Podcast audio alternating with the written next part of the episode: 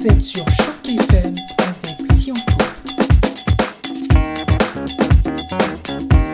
Vous êtes sur la coopérative radiophonique de Toronto, l'unique et seule coopérative qui vous propose des programmes en français 105.1 pour nous écouter. Et cet après-midi, nous avons une très belle surprise. Il s'agit du docteur Mathias Didobeller. Alors, Mathias, pour nos auditeurs qui ne vous connaissent pas encore, je rappelle que vous êtes docteur en sciences biomédicales et pharmaceutiques de l'Université de Liège en, Belgique. Vous avez brièvement euh, soutenu une thèse qui portait sur les cellules du glioblastome. Pour nos auditeurs qui pourraient être surpris par la technicité de, ce mot, glioblastome, euh, ce serait finalement le cancer le plus répandu chez, l'adulte. Il, s'agit en fait du cancer du cerveau. Euh, Mathias, comment peut-on le, diagnostiquer et le, prévenir finalement? Alors, de nos jours, il est très difficile euh, de, le diagnostiquer à temps. Euh, c'est un diagnostic qui se fait principalement sur des maux de tête ou céphalées euh, qui sont assez intenses. et du coup, euh, pour le médecin, c'est très difficile de mettre le, doigt sur le, glioblastome. Euh, en général, généralement, on diagnostique euh, cette tumeur via des scans d'imagerie médicale, mais généralement, il est trop tard puisque le patient n'a en général plus que quelques mois après le diagnostic. C'est donc une tumeur qui est considérée comme euh, mortelle une fois qu'elle est diagnostiquée. Ce qui est assez triste et qui euh, explique qu'on puisse mobiliser un personnel euh, qualifié et compétent pour faire reculer le, taux de, mortalité lié à ce, type de cancer. Et, justement, après vos, brillantes études en, Belgique, vous, vous êtes recruté en postdoc à l'hôpital Sick Kids pour enfants de Toronto. Je rappelle pour nos auditeurs qui, ne le savent pas encore que Sick Kids est le numéro un mondial en, termes de pédiatrie. Euh, vos travaux portent sur la relation entre le système immunitaire vieillissant et, les tumeurs au, cerveau, un peu comme une suite de, des études que, vous avez euh, faites en Belgique.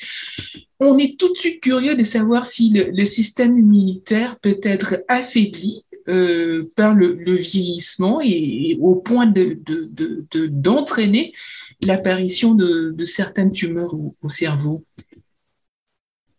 Oui, tout à fait. Euh, alors, euh, paradoxalement, je travaille sur le système immunitaire vieillissant dans un hôpital pédiatrique, euh, mais en fait, les études qui, l'étude que je mène, qui est à savoir à, chercher à comprendre le, vieillissement du système immunitaire, pourrait nous donner aussi des données assez importante et intéressante concernant le système immunitaire aussi euh, chez l'enfant. Voilà, c'est rien ne se perd, les, recherches peuvent être transposées.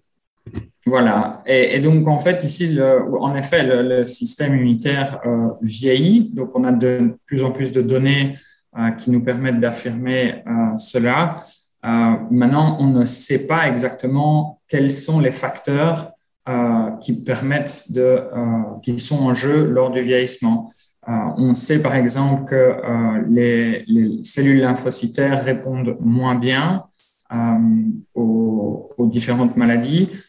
On sait beaucoup moins comment le système immunitaire qui se trouve déjà dans le cerveau, les cellules immunitaires qu'on appelle cellules microbiales, répondent, elles, quant aux différentes attaques, par exemple virales ou encore les maladies neurodégénératives comme la maladie d'Alzheimer ou la maladie de Parkinson. Et donc ici, c'est tout le but de mon étude, c'est de voir un peu comment est-ce que euh, comment est-ce que le système immunitaire dans le cerveau euh, vieillit euh, et, et, de voir quelle est la relation avec le développement de, de tumeurs cérébrales on sent effectivement qu'il y a une volonté manifeste de, de faire reculer euh, ces, maladies hein, qui peuvent finalement être liées les, unes aux autres. Vous, avez cité euh, Parkinson, vous avez aussi cité euh, Alzheimer, mais, mais c'est surtout le, le, moment de, de, garder bien en mémoire et, bien en tête, de, ne pas oublier donc le, 6 décembre euh, qui arrive dans, dans cinq jours, nous, nous fêtons euh, la, la, Saint-Nicolas. c'est une fête au cours de laquelle on distribue des, des sucreries aux, aux, enfants. Il, il est important de de rappeler que à cette occasion-là, l'hôpital Sick Kids va organiser une, levée de fonds. Euh, pour mémoire, donc en 2015, euh, la Chambre de commerce belge avait euh, organisé cette levée de fonds qui a permis de récolter 1398 dollars. Une question qui, vient à l'esprit, est-ce qu'on pourrait avoir, euh, vous pourriez nous dire sommairement, euh, pour, pour, avoir une idée de, de, comment, quels sont, vos besoins en financement et finalement comment euh, l'argent récolté est employé? Est-ce qu'il est utilisé pour, pour du matériel, de l'achat des matériels ou pour, du recrutement de, personnel?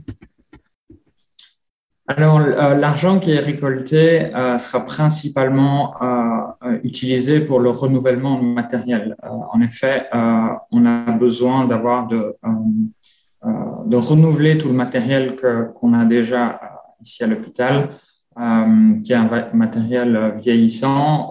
on a besoin d'avoir de nouvelles technologies pour rester à la pointe. pour ce qui est du, personnel, ce sont généralement les, les fonds gouvernementaux qui nous aident beaucoup.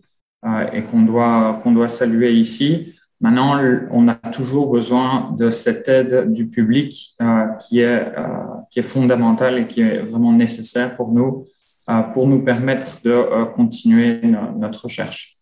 Voilà, c'est justement l'occasion pour moi d'aborder euh, ma, dernière question. La, crise du coronavirus mobilise énormément de, moyens, ce qui est tout à fait normal puisqu'il faut faire reculer le, fléau. Malheureusement, cette mobilisation se fait euh, au détriment de, causes extrêmement nobles comme euh, la lutte contre le, cancer infantile. Euh, si, vous devriez adresser un message général à, nos auditeurs, parmi lesquels figurent certainement des, donateurs, quel serait ce, message, ce message que vous lanceriez pour, euh, pour encourager, pour stimuler les gens à, donner davantage?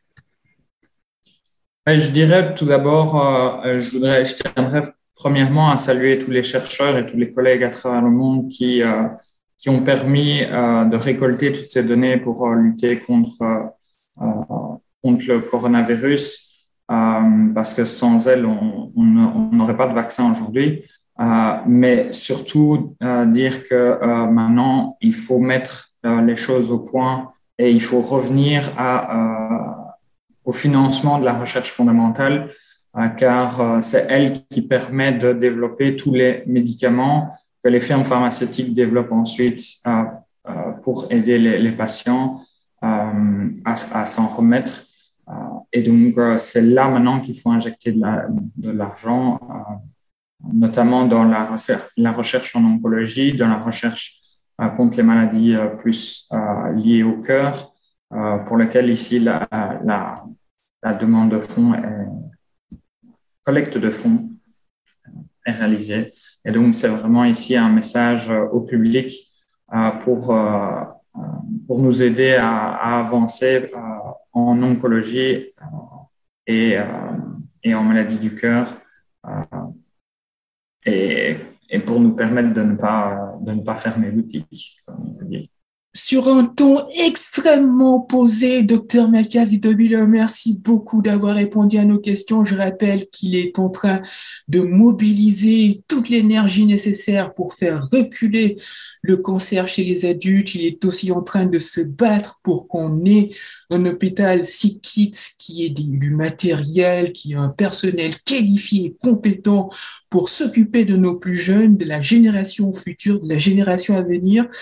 Ce docteur mérite tout notre respect notre admiration. Quant à moi, je vous donne rendez-vous pour ma prochaine chronique, Mathias Didobiller. Merci encore pour votre bonne énergie. Nous continuons de compter sur vous. Ne lâchez pas la lutte. Nous serons derrière vous, quoi qu'il arrive. Mathias Didobiller, je vous souhaite une excellente après-midi. Merci beaucoup à vous. Merci Mathias. Au revoir. Vous êtes sur Choc FM avec Sion